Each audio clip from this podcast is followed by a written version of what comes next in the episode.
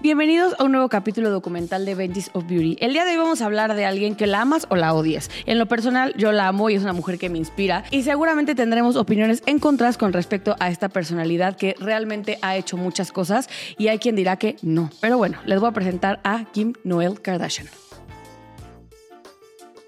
Presentado por Benji's of Beauty Podcast, narrado por Florian Ibarrola.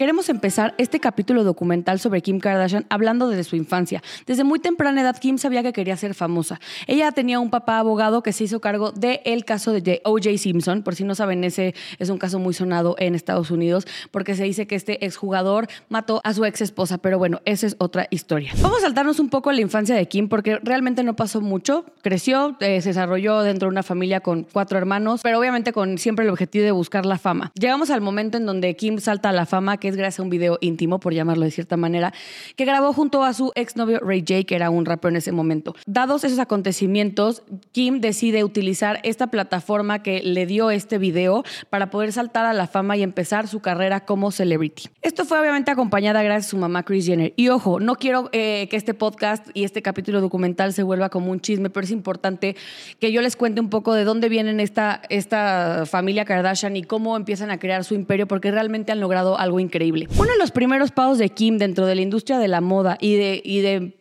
codeo de celebridades fue que ella fue stylist de algunas de las celebridades más icónicas del momento como Paris Hilton. Les acomodaba el closet, les decía que comprar y se iba con ellas a todos los eventos. Ahí se dio cuenta Kim que realmente le gustaba estar detrás de las cámaras, pero que ella fuera el foco principal de los tabloides.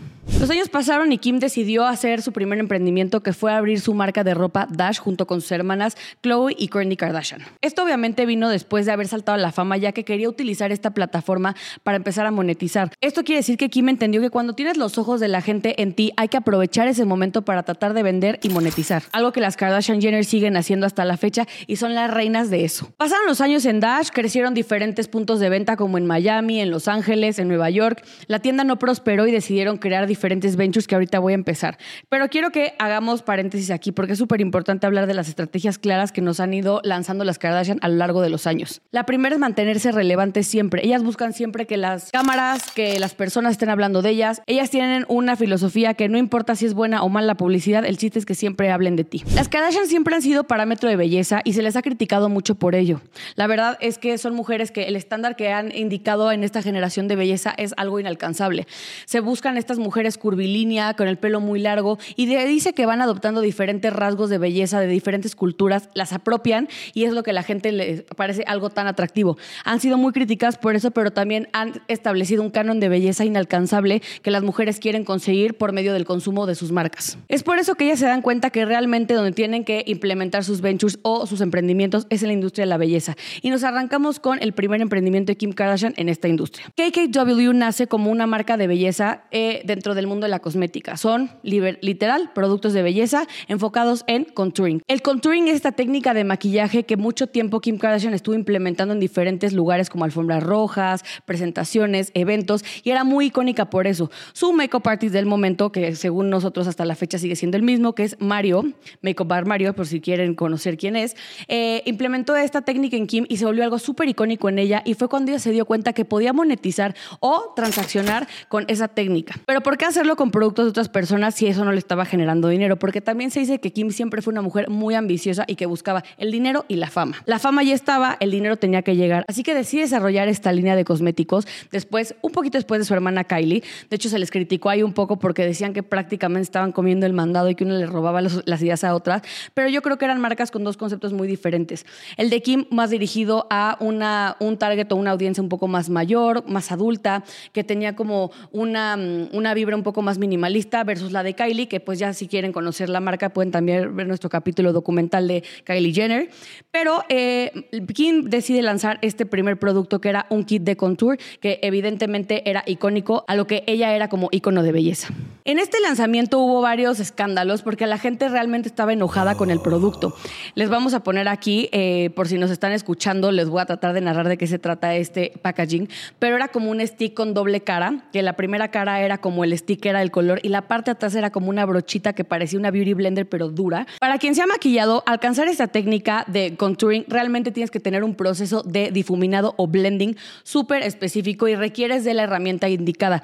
Y Kim Kardashian, que era lo que estaba vendiendo, te dio nos dio una herramienta que realmente no era funcional. La gente estaba enojada, no le pareció, pero al final del camino Kim logró posicionar su marca como una de las favoritas en su debido momento. Los años pasan, KKW sigue creciendo, lanza diferentes productos.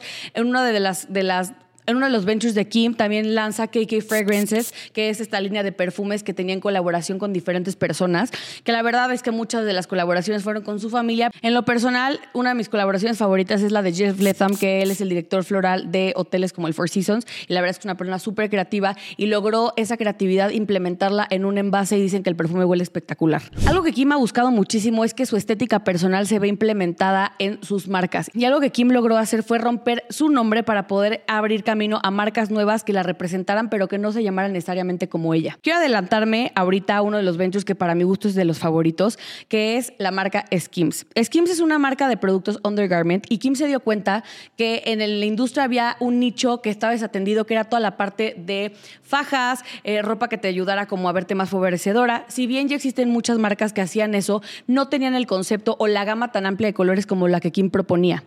Tenemos, por ejemplo, Spanx, que si luego quieren podemos hablar de Sarah Blakely, que es la creadora y es una de las fundadoras más eh, exitosas a lo largo de los años en el mundo del emprendimiento y la belleza o productos de consumo masivo. Pero Kim le decide echar la competencia y crea un imperio con Skims. Skims se lanza, en el 2019 como un proyecto de ropa interior y undergarments. Hoy por hoy Skims tiene más de 500 productos en su haber y la última evaluación que se hizo se dice que valía 3.200 millones de dólares. Kim siendo acreedor del 35%, pues ya también se, puede considerar una persona billionaire por lo que representa ese porcentaje dentro de su stock. La marca no nada más ha lucrado con, con, sus productos por ser de verdad buenos, porque si ustedes se meten a TikTok pueden ver las reseñas en especial de un vestido que dicen que a todo el mundo le hace un cuerpo súper favorecedor, sino que también ha sido una marca que ha logrado romper las barreras del tema cultural y le puede dar un color de piel a todas las personas, porque a lo que no sepan que me refiero a piel es porque muchas veces las fajas y todo eso tenían colores diferentes y se notaban. Y algo que Kim no quería que pasara con Skims era que se notara que tenías una ayudadita que hacía que se viera mejor el cuerpo. La fortuna actual de Kim Kardashian es de 1.700 millones de dólares. O sea, ya es una mujer billionaire, es una mujer que evidentemente logró el éxito financiero, pero ahí no acaba la historia de los ventures de Kim. A mí algo que me gusta de Kim y es por lo que yo puedo em, seguirla y estoy decidiendo hablar de ella en este capítulo documental, es porque creo que es una mujer que se mantiene siempre activa y siempre se está moviendo. No sé eh, estacionó nada más con la regalía de su programa, porque no hablamos de Keeping Up with the Kardashian, pero bueno, así es como ella también establece su fama con este programa que se lanza en 2008, sino yo quería centrarme en cómo ella esta fama la logró capitalizar por medio de marcas. Y ella se dio cuenta que además de que ella podía trabajar con marcas y cobrar campañas y publicidad muy cara, ella podía ser la misma marca y podía generar riqueza creando marcas, porque yo creo que de verdad ella como persona tiene una marca personal que puede permearse en diferentes productos. Lo que nos lleva a la segunda marca que realmente creo que vale la pena hablar, que es Skin by Kim. Esta marca de Skin by Kim nace después de que enterró la marca KKW porque esa marca realmente ya no tenía mucho futuro. Kim decide cerrar y dice que va a reestructurar ese negocio de belleza, porque sabía que dentro de esa industria realmente el dinero se mueve.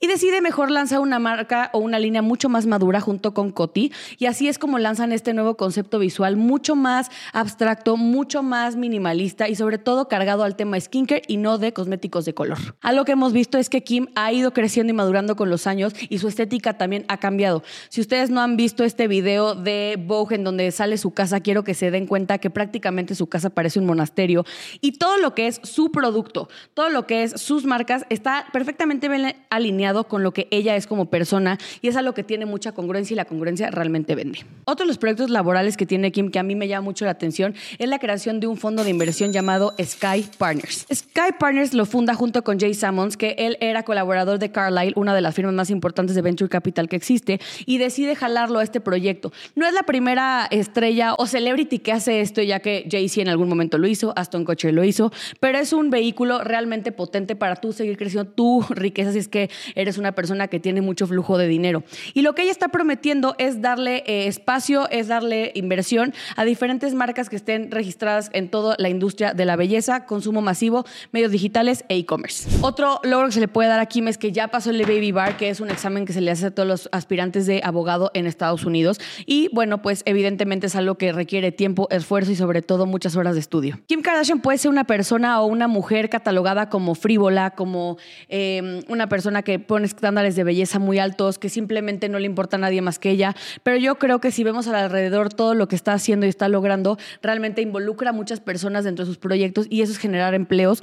Para mí eh, es una persona que no se ha quedado quieta y ha sabido eh, cambiar todo lo que tenía ella en su momento de una manera más juvenil a algo más maduro y más adulto, que es ahora el público que la podemos llegar a seguir. Hemos visto la evolución de la riqueza de Kim porque todo ha sido documentado gracias a su programa Keeping Up with the Kardashians. En su momento lo hicieron con E! Entertainment, hoy por hoy la licencia la tiene Hulu, que se llama The Kardashians, y ellas ahora también son productoras. Entonces queremos aquí entender y regresar al tema de las lecciones. Kim Kardashian sigue y seguirá haciendo comunidad dentro del mundo de la televisión y las redes sociales porque sabe que es el camino para que la gente la pueda ver y ella pueda vender marcas. O sea, ella es su propio medio de comunicación. Una estrategia que no me canso de repetirles dentro de estos capítulos documentales. Si ustedes tienen la oportunidad de hacer un medio o de crear contenido para poder crear comunidad y después poder hablarle a alguien, háganlo. Es súper importante en esta época. Utilizar diferentes plataformas, llámese YouTube, llámese Spotify, llámese TikTok.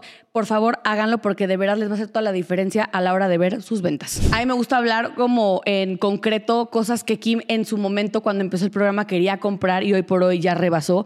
Ella quería comprarse un Bentley, ya se lo compró, quería un, avión, ya se lo compró y además lo diseñó como ella quería. El avión es una cosa espectacular, les vamos a dejar aquí unas imágenes para que lo vean, pero es gris, tiene un diseño de interiorismo único para ella. El tapizado creo que se mandó a hacer de un color súper específico para ella. O sea, ella realmente ha logrado todo lo que se ha propuesto y creo que ese drive y esa perseverancia es algo que le tenemos que aplaudir y no criticar. Una mujer poderosa y evidentemente criticada, ya que ha tenido varios matrimonios fallidos. El más reciente, es su divorcio con Kanye West, pero bueno, eso ya es otro tema. No queremos ahondar en temas de chisme, ya que en este podcast lo que nos gusta es resaltar las estrategias de negocio y sobre todo las historias de emprendimiento exitosas. Si les gustó este capítulo, comenten si les gustaría escuchar otro capítulo documental de alguien más, si alguien que a ustedes los inspire, alguna marca que les guste, si quieren conocer el detrás de cómo se creó alguna empresa, podemos hacerlo aquí en Benji's Beauty.